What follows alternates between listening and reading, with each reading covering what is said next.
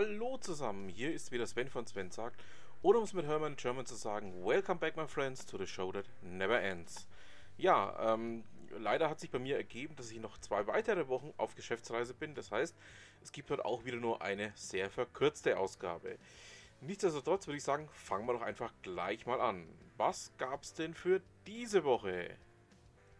Als ich jung war, gab es auf MTV ähm, ja, die berühmt-berüchtigte, berüchtigt aus ganz bestimmten Gründen, Reihe MTV Unplugged. Ähm, damals traten also noch wirkliche Künstler auf. Ähm, es gab hier diverse richtig geile Konzerte, die dann auch auf MTV ausgestrahlt wurden. Zwischenzeitlich fand das Ganze auch zu einem echten Tiefpunkt, als man Crow, ja, Ehre kann man ja dann nicht mehr sagen, sondern als man Crow einfach ähm, auf eine Bühne gestellt hat und ihn ähm, irgendwas machen hat lassen, wo ich mir dann einfach nur dachte, oh mein Gott. Es hatte nichts mehr mit dem Unplugged zu tun, ähm, das ich kennen, lieben und schätzen gelernt habe und bei dem ich auch viele richtig geile ähm, Konzerte anschauen konnte. Gut, MTV war ja auch zeitweise ähm, im Free TV empfangbar, dann war es ja wieder ähm, ja, verschlüsselt, dann wieder empfangbar, dann wieder verschlüsselt. Ähm, es gab mal vor ganz, ganz langer Zeit eben auch Leute wie Ray Cooks, die damals wirklich ähm, bei MTV richtig geile Sachen gemacht haben. Oder auch ähm, diverse andere Leute, wie eben eine ja, Rebecca Delevieux oder ähnliche wie Steve Blame.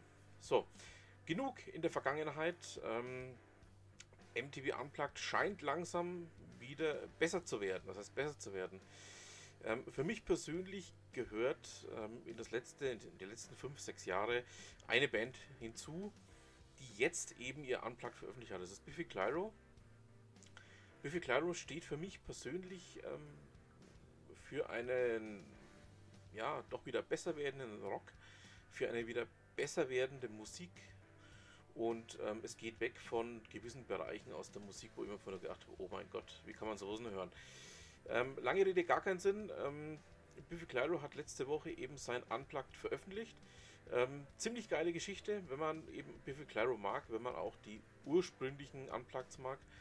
Ähm, für einen echten Biffy Clyro-Fan vielleicht am Anfang ein bisschen gewöhnungsbedürftig, weil es nicht ganz so zur Sache geht, sondern doch eher ein bisschen seichter klingt. Aber das ist ja auch äh, Sinn und Zweck dieser Unplugged-Geschichten. Ähm, Oder war es früher mal, vielleicht wird es ja auch wieder dass es genauso ist, dass es ähm, einfach mal dazu führt, dass man mal ein bisschen seichter spielt, ein bisschen seichter, ähm, ja, eine Show abliefert.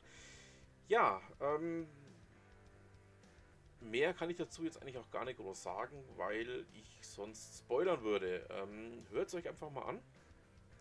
Ihr wisst ja, Link ähm, auch hierzu befindet sich natürlich in den Show Notes. Da könnt ihr es euch dann mal anhören. Ähm, ja, also schon mal jetzt von meiner Seite aus sehr viel Spaß beim Reinhören. So, was haben wir denn sonst noch? Der blockende Bahner, also Tim Grams, berichtet darüber, dass die Deutsche Bahn sämtliche ihrer Mitarbeiter mit Smartphones ausstatten möchte. Ähm, Habe ich, glaube ich, sogar schon mal hier im Podcast erwähnt.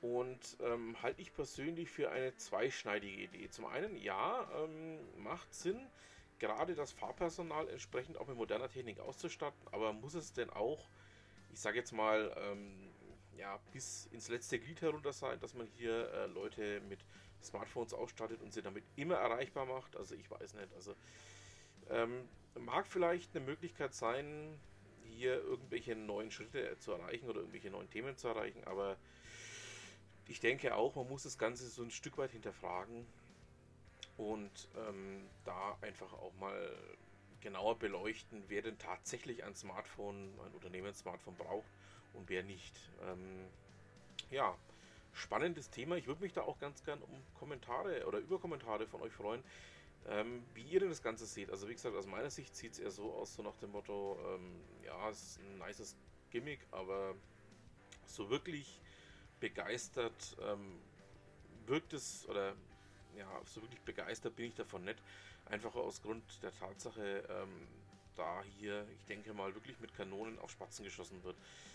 Ähm, man muss, so denke ich zumindest, ähm, hier einfach auch mal überlegen, was macht Sinn, was macht keinen Sinn. Und hier sehe ich einfach nicht wirklich eine Sinnmäßigkeit dahinter. Ja, ähm, was haben wir denn ansonsten noch? Ähm, letzte Woche ist dann bei der Frankfurter Allgemeinen Zeitung plötzlich das Thema DSGVO hochgeschnellt. Ähm, zum einen berichtet Patrick Bernau darüber und zum anderen ähm, Corinna Budras. Ja, Patrick Bernau berichtet über das Grünfolgen der neuen Datenschutzverordnung. Ähm, berichtet unter anderem darüber, ähm, ja, dass einige Dienste jetzt in Europa nicht mehr erreichbar sind. Ähm, es gehört zum Beispiel auch Instapaper dazu. Ähm, von dem bin ich persönlich auch betroffen, weil ich über Instapaper ähm, auch viele für mich interessante Artikel abgespeichert habe. Ähm, ist jetzt aktuell in Europa gar nicht mehr erreichbar. Es gibt nur noch einen Dienst, in dem man eben diese gespeicherten Daten abrufen kann. Mehr ist hier nicht mehr verfügbar. Ähm, auch Online-Shops für ja, zum Beispiel Bustickets. Ich nenne hier nur das Beispiel Stadtberge Krefeld. Und ähm, auch Bosch hat ähm, hier ähm, seinen Dienst ähm, One-to-Do erstmal abgeschaltet. Ähm, ja, wie will ich es ausdrücken? Sehr verwunderlich für den ersten Moment, aber dann auch wieder nachvollziehbar, weil hier aus meiner Sicht einfach auch mit Kanonen auf Spatzen geschossen wird. So, genug der Aufregung, nun zu etwas völlig anderem. Ähm, der eine oder andere hat es mitbekommen. Letzte Woche waren bei Werner Reinke auf HR1 Fritz Egner und Thomas Gottschalk zu Gast. Ähm, die Sendung war ja einige Zeit vorher schon angekündigt worden, dass es stattfindet und zeigt einfach einmal auf, wie man früher Radio gemacht hat. Ähm, war eine Sendung ganz nach meinem Geschmack. Also ich habe es richtig gefeiert, kann man sagen. Ähm, es gibt einen Mitschnitt dazu auf der Webseite von HR1. Ähm, Link ist, wie ihr wisst, in den Show Notes. Hört einfach mal rein. Ähm, ziemlich geile Geschichte. So. Nun kommen wir zum Ende. Ähm, ihr wisst ja, zum ja, festen Bestandteil ähm, meines kleinen Podcastes hier zu Ute Mündleins Beitrag. Es geht dieses Mal darum, ähm, um den Themenbereich Vertriebsziel erreicht, den Strand geht einfach darum ähm, zu sagen, okay, ähm, wir haben ein gewisses Gesetzesvertriebsziel erreicht und beenden uns jetzt hier einfach mal unsere vertrieblichen Tätigkeiten für dieses, ja, meinetwegen Quartal, für diese Woche, für diesen Tag. Einfach aus dem Grund heraus, ähm, weil eine Übererfüllung von Vertriebszielen ja immer wieder das Risiko nachgeneriert, ähm, dass es dann in irgendwas anderem hapert. Sei es an der Produktion, sei es am Einkauf, sei es an gewissen anderen Themen.